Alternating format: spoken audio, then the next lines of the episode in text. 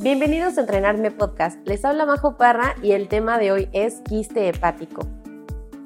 Los quistes hepáticos son cavidades llenas de líquido en el hígado, generalmente asintomáticas y encontradas incidentalmente en estudios de imagen.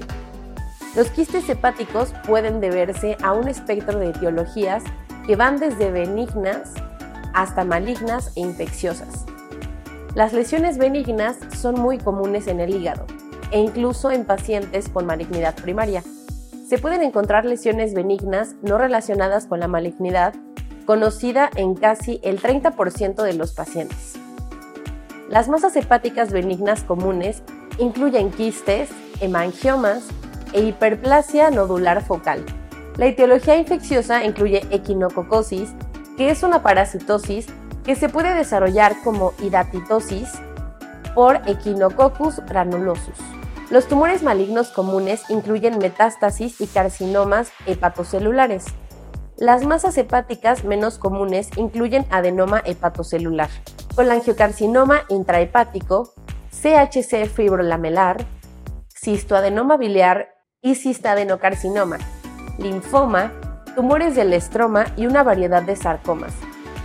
En ocasiones, las lesiones benignas y las pseudolesiones pueden simular tumores hepáticos. Estos pueden ser depósitos de grasa focal, derivaciones vasculares intrahepáticas, abscesos, hematomas y peliosis hepática.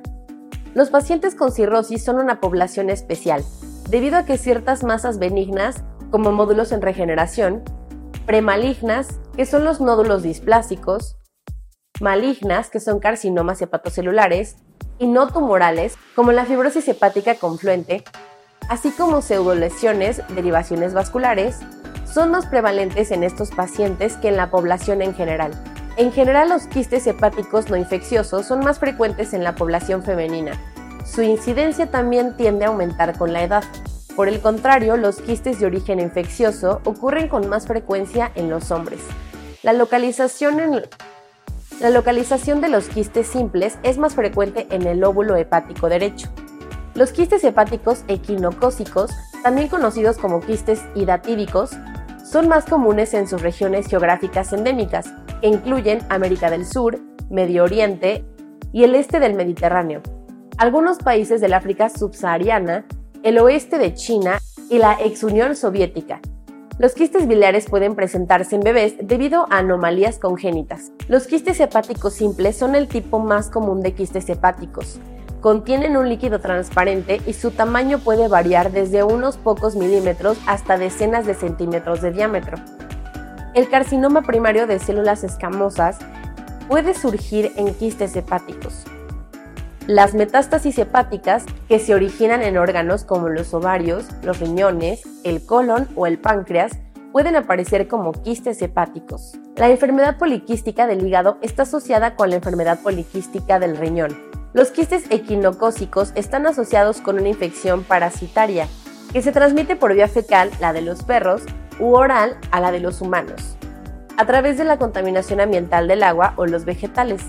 Los quistes biliares surgen del sistema de conductos biliares y pueden ser de origen congénito.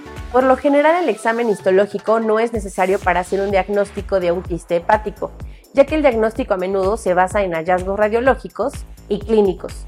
Independientemente existen diferencias en términos de histopatología cuando se trata de diferentes quistes hepáticos. Los quistes simples se componen de una capa externa delgada, tejido fibroso denso y un revestimiento epitelial interno. Este revestimiento epitelial se compone de una sola capa de células cúbicas o columnares. Los quistes simples carecen de atipia celular o estroma mesenquimatoso. Están llenos de líquido y la mayoría tienen menos de 3 centímetros de tamaño. El líquido dentro del quiste es estéril y citológicamente negativo. Una característica histológica distinta de un quiste equinococo es que está asociado con calcificaciones. Cuando los quistes hepáticos se vuelven lo suficientemente grandes como para causar síntomas, pueden causar dolor abdominal y síntomas gastrointestinales como náuseas, vómitos y anorexia. Los quistes significativamente grandes pueden incluso ser palpables en el examen abdominal. Los quistes de quinococo pueden causar temperatura corporal elevada, esputo sanguinolento y prurito. Los quistes biliares pueden presentarse con dolor, ictericia y masa abdominal a la palpación. Los quistes hepáticos generalmente se encuentran incidentalmente en imágenes radiológicas, mientras que un ultrasonido en la prueba más práctica, la tomografía computarizada y la resonancia magnética también se pueden utilizar en el diagnóstico. La bibliografía estima la especificidad de la ecografía en el diagnóstico del quiste hepático simple entre 90 y 95%, mientras que SONLA RM varía entre 95 y 100%. El ultrasonido generalmente puede diferenciar un quiste simple de uno complicado. Los quistes hepáticos simples aparecerán como un espacio unilocular lleno de líquido. Las paredes son delgadas y hay realce acústico posterior. Estos quistes no contienen tabiques ni proyecciones papilares, que son hallazgos que se observan a menudo en quistes hepáticos complicados. En la TC y la RM, los quistes hepáticos simples no realzan aunque se utilice contraste. Los quistes hepáticos complicados pueden aparecer como lesiones hipoecoicas con paredes irregulares y gruesas con ecos que representan restos o nodularidad de la pared. Los quistes de quinococo a menudo pueden aparecer como quistes simples en las imágenes radiológicas. Cuando se presenta con quistes en crecimiento en su interior, la ecografía puede detectar tabiques internos característicos. Otros hallazgos característicos en las imágenes incluyen arena hidatídica, pliegues internos en la pared del quiste y separación de la membrana hidatídica de la pared del quiste. Además de las imágenes, las pruebas serológicas generalmente se utilizan para el diagnóstico de quistes de quinococo. En caso de sospechar comunicación cistobiliar, la CEPRE es el método diagnóstico terapéutico de elección. El diagnóstico se realiza a través del entorno clínico y con hallazgos radiográficos. Sin embargo, el diagnóstico diferencial debe incluir otras posibilidades como colelitiasis, enfermedad por reflujo gastroesofágico, enfermedad ulcerosa péptica, dismotilidad gástrica, absceso hepático, hemangioma y o amartoma.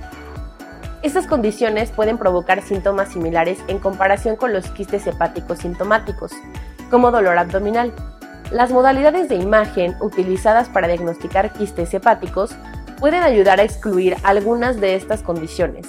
Si no es concluyente, se puede realizar una esofagogastroduodenoscopía para evaluar la posibilidad de enfermedad por reflujo gastroesofágico o úlcera péptica. Los estudios de motilidad y tránsito pueden descartar dismotilidad gástrica. Los quistes hepáticos simples asintomáticos encontrados incidentalmente no requieren ningún tratamiento sin embargo, los quistes mayores de 4 centímetros de diámetro deben ser monitoreados. Se pueden realizar ecografías de seguimiento para controlar el tamaño y la estabilidad de los quistes. Se realizan a intervalos de 3 y 12 meses. Si el quiste se mantiene estable durante 2 o 3 años, no es necesario realizar un seguimiento ecográfico adicional. La presencia de síntomas relacionados con el quiste o el aumento de tamaño es una indicación quirúrgica. Con respecto a los quistes hepáticos sintomáticos, existen tres procedimientos comunes que pueden disminuir el tamaño del quiste o incluso extripar el quiste por completo. Estos procedimientos incluyen la aspiración percutánea, el desechado laparoscópico y la incisión completa del quiste. La aspiración percutánea se puede realizar sola o junto con agentes esclerosantes como el alcohol o el clorhidrato de minociclina, por sí sola, la aspiración percutánea no previene la recurrencia. Con la ayuda de un agente esclerosante, la tasa de recurrencia se reduce significativamente. Este método es seguro y mínimamente invasivo. Por lo tanto, este enfoque generalmente se considera un tratamiento de primera línea. Si la aspiración percutánea no es una opción viable o no ha proporcionado al paciente el resultado deseado, el desechado puede realizarse por vía laparoscópica, hay una tasa de recurrencia mucho más baja para este método con la desventaja de una mayor morbilidad. La excisión completa del quiste o hepatectomía es la última línea de opciones de tratamiento. Estas opciones son más radicales y solo deben realizarse si es absolutamente necesario. El tratamiento realizado en pacientes con hidatidosis se debe valorar realizar quistectomía total o subtotal en caso de comprender la vena cava inferior, acompañado de albendazol durante un mes. En caso de comprometer la vía biliar intrahepática, se puede valorar la hepatectomía con reconstrucción biliar. En ocasiones se pueden asociar a complicaciones graves como choque séptico, choque anafiláctico, hemorragia, ruptura o compresión del árbol biliar. La tasa de recidiva de los quistes hepáticos simples es 23.5, la cual incrementa a un 30%, en caso de solo haber realizado drenaje del mismo. Los quistes mucinosos pueden transformarse en una neoplasia maligna que generalmente tiene mal pronóstico. De manera similar, una enfermedad metastásica que se presenta con quistes hepáticos también se asocia con un mal pronóstico. Con esto terminamos el repaso a quiste hepático. Les habló Majo Parra para Entrenarme Podcast y nos escuchamos en el siguiente tema.